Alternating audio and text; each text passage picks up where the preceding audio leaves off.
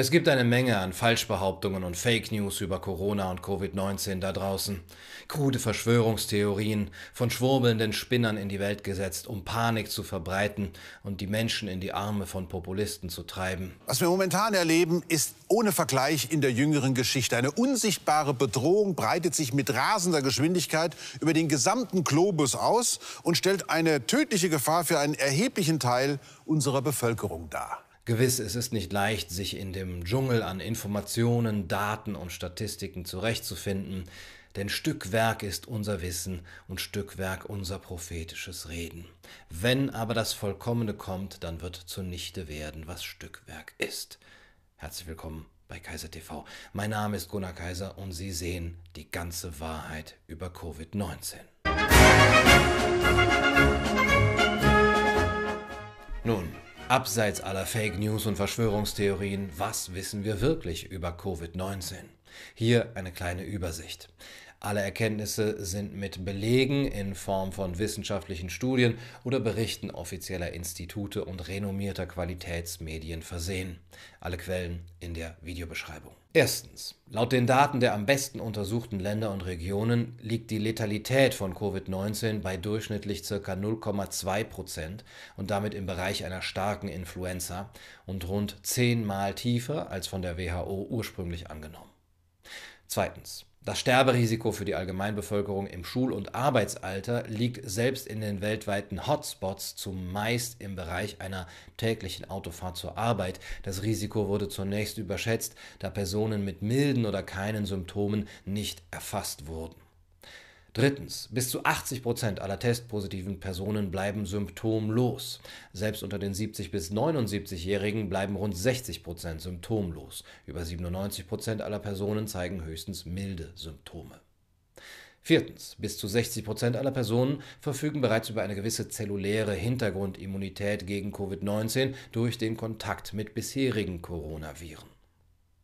Fünftens. Das Medianalter der Verstorbenen liegt in den meisten Ländern, inklusive Italien, bei über 80 Jahren und nur ca. 4% der Verstorbenen hatten keine ernsthaften Vorerkrankungen. Das Sterbeprofil entspricht damit im Wesentlichen der normalen Sterblichkeit. Sechstens. In vielen Ländern ereigneten sich bis zu zwei Drittel aller Todesfälle in Pflegeheimen, die von einem allgemeinen Lockdown nicht profitieren. Zudem ist oftmals nicht klar, ob diese Menschen wirklich an Covid-19 starben oder an hohem Stress, Angst oder Einsamkeit. Siebtens. Bis zu 50 Prozent aller zusätzlichen Todesfälle wurden nicht durch Covid-19 verursacht, sondern durch die Folgen von Lockdown, Panik und Angst. So ging etwa die Behandlung von Herzinfarkten und Hirnschlägen um bis zu 60 Prozent zurück, da sich Patienten nicht mehr in die Kliniken wagen. Achtens. Selbst bei sogenannten Covid-19-Todesfällen ist oftmals nicht klar, ob sie an oder mit Corona, das heißt an den Vorerkrankungen starben oder als Verdachtsfälle gar nicht getestet wurden. Die offiziellen Zahlen reflektieren diese Unterscheidungen jedoch oftmals nicht. Neuntens. Viele Medienberichte, wonach auch junge und gesunde Personen an Covid-19 starben, stellten sich als falsch heraus. Viele dieser jungen Menschen starben entweder nicht an Covid-19, waren doch bereits schwer vorerkrankt, zum Beispiel an Leukämie, oder sie waren 109 statt 9 Jahre alt. Die angebliche Zunahme der Kawasaki-Krankheit bei Kindern war ebenso eine Falschmeldung. Zehntens. Die normale tägliche Gesamtsterblichkeit liegt in den USA bei ca. 8000, in Deutschland bei ca. 2600, in Italien bei ca. 1800 und in der Schweiz bei ca. 200 Personen. Die Grippemortalität liegt in den USA bei bis zu 80.000, in Deutschland und Italien bei bis zu 25.000 und in der Schweiz bei bis zu 2500 Personen pro Winter. In mehreren Ländern hat Covid-19 diese Werte nicht erreicht. Elftens. Regional stark erhöhte Sterblichkeiten können entstehen, wenn es zu einem infektions- oder panikbedingten Kollaps der Alten- und Krankenpflege kommt oder zusätzliche Risikofaktoren wie starke Luftverschmutzung bestehen. Ungewöhnlich strenge Vorschriften zum Umgang mit Verstorbenen führten teilweise zu zusätzlichen Engpässen bei Bestattungen. Zwölftens. In Ländern wie Italien und Spanien sowie teilweise Großbritannien und den USA haben auch Grippewellen bereits bisher zu einer Überlastung der Krankenhäuser geführt. Derzeit müssen zudem bis zu 15 Prozent der Ärzte und Pfleger auch ohne Symptome in Quarantäne. 13. Die oft gezeigten Exponentialkurven mit Corona-Fällen sind irreführend, da auch die Anzahl der Tests exponentiell zunahm. In den meisten Ländern blieb das Verhältnis von positiven Tests zu Tests insgesamt, die sogenannte positiven Rate, konstant bei 5% bis 25% oder nahm nur leicht zu. Der Höhepunkt der Ausbreitung war in den meisten Ländern bereits vor dem Lockdown erreicht. 14. Länder ohne Ausgangssperren und Kontaktverbote, wie zum Beispiel Japan, Südkorea und Schweden, haben keinen negativeren Verlauf als andere Länder erlebt. Schweden wurde von der WHO zuletzt sogar als vorbildliches Modell gelobt und profitiert nun von einer hohen Immunität. 15. Die Angst vor einer Knappheit an Beatmungsgeräten war unberechtigt.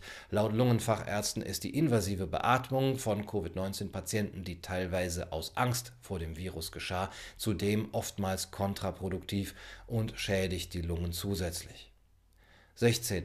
Entgegen ursprünglicher Vermutungen zeigten verschiedene Studien, dass es für die Verbreitung des Virus durch Aerosole, das heißt in der Luft schwebende Partikel, oder durch Schmierinfektionen, etwa durch Türklinken und Smartphones, keine Evidenz gibt. Die Hauptübertragungswege sind direkter Körperkontakt und Tröpfchen beim Husten und Niesen. 17. Für die Wirksamkeit von Atemschutzmasken bei gesunden oder symptomlosen Personen gibt es ebenfalls keine wissenschaftliche Grundlage. Experten warnen vielmehr, dass solche Masken die Atmung beeinträchtigen und zu Keimschleudern werden. 18. Viele Kliniken in Europa und den USA blieben stark unterbelegt und mussten teilweise sogar Kurzarbeit anmelden. Zahlreiche Operationen und Therapien wurden abgesagt, darunter auch zahlreiche Krebsuntersuchungen und Organtransplantationen. 19. Mehrere Medien wurden dabei ertappt, wie sie die Situation in den Kliniken zu dramatisieren versuchten, teilweise sogar mit manipulativen Bildern. Generell bewirkte die unseriöse Berichterstattung vieler Medien eine Maximierung der Angst in der Bevölkerung. 20. Die international verwendeten Virentest-Kits sind fehleranfällig und können falsche positive und falsche negative Resultate ergeben. Der offizielle Virentest wurde aus Zeitdruck zudem nicht klinisch validiert und kann mitunter auch auf andere Coronaviren reagieren. 21. Zahlreiche international renommierte Experten aus den Bereichen Virologie, Immunologie und Epidemiologie halten die getroffenen Maßnahmen für kontraproduktiv und empfehlen eine rasche, natürliche Immunisierung der Allgemeinbevölkerung und den Schutz von Risikogruppen. Für die Schließung von Schulen gab es zu keinem Zeitpunkt einen medizinischen Grund. 22. Mehrere Experten bezeichneten forcierte Impfstoffe gegen Coronaviren als unnötig oder sogar gefährlich. Tatsächlich führte etwa der Impfstoff gegen die sogenannte Schweinegrippe von 2009 zu teilweise schweren neurologischen Schäden und Klagen in Millionenhöhe. 23. Die Anzahl der Menschen, die aufgrund der Maßnahmen an Arbeitslosigkeit, psychischen Problemen und häuslicher Gewalt leiden, ist weltweit hochgeschnellt. Mehrere Experten gehen davon aus, dass die Maßnahmen mehr Leben fordern werden als das Virus selbst. Laut UNO werden weltweit Millionen von Menschen in absolute Armut und Hungersnot geraten. 24. NSA-Whistleblower Edward Snowden warnte, dass Corona für den permanenten Ausbau weltweiter Überwachungsinstrumente genutzt wird. Der renommierte Virologe Pablo Goldschmidt sprach von einem globalen Medienterror und totalitären Maßnahmen. Der britische Infektiologe Professor John Oxford sprach von einer Medienepidemie. 25. Über 500 Wissenschaftler haben von einer beispiellosen Überwachung der Gesellschaft durch problematische Apps zur Kontaktverfolgung gewarnt. In einigen Ländern wird diese Kontaktverfolgung bereits direkt vom Geheimdienst durchgeführt. Weltweit kam es zur Überwachung der Zivilbevölkerung durch Drohnen und zu teilweise massiver Polizeigewalt. 26. Eine WHO-Studie von 2019 zu Maßnahmen gegen Grippepandemien ergab, dass Kontaktverfolgung aus medizinischer Sicht unter keinen Umständen zu empfehlen ist.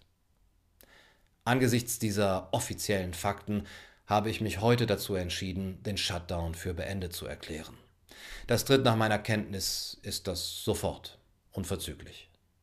Das war's für heute auf Kaiser TV. Ich hoffe, das Video hat euch gefallen. Falls ja, könnt ihr mich unterstützen über Patreon oder PayPal. Diese formschöne Tasse kaufen, Gunnars Buchclub beitreten oder meinen Roman unter der Haut kaufen. Alle Links sind in der Beschreibung. Nachhören könnt ihr wie immer alles als Podcast auf Spotify oder iTunes, auf Soundcloud oder Deezer. Besuchen könnt ihr mich auf Instagram und äh, Post vom Kaiser gibt es täglich auf meinem offiziellen Telegram-Kanal.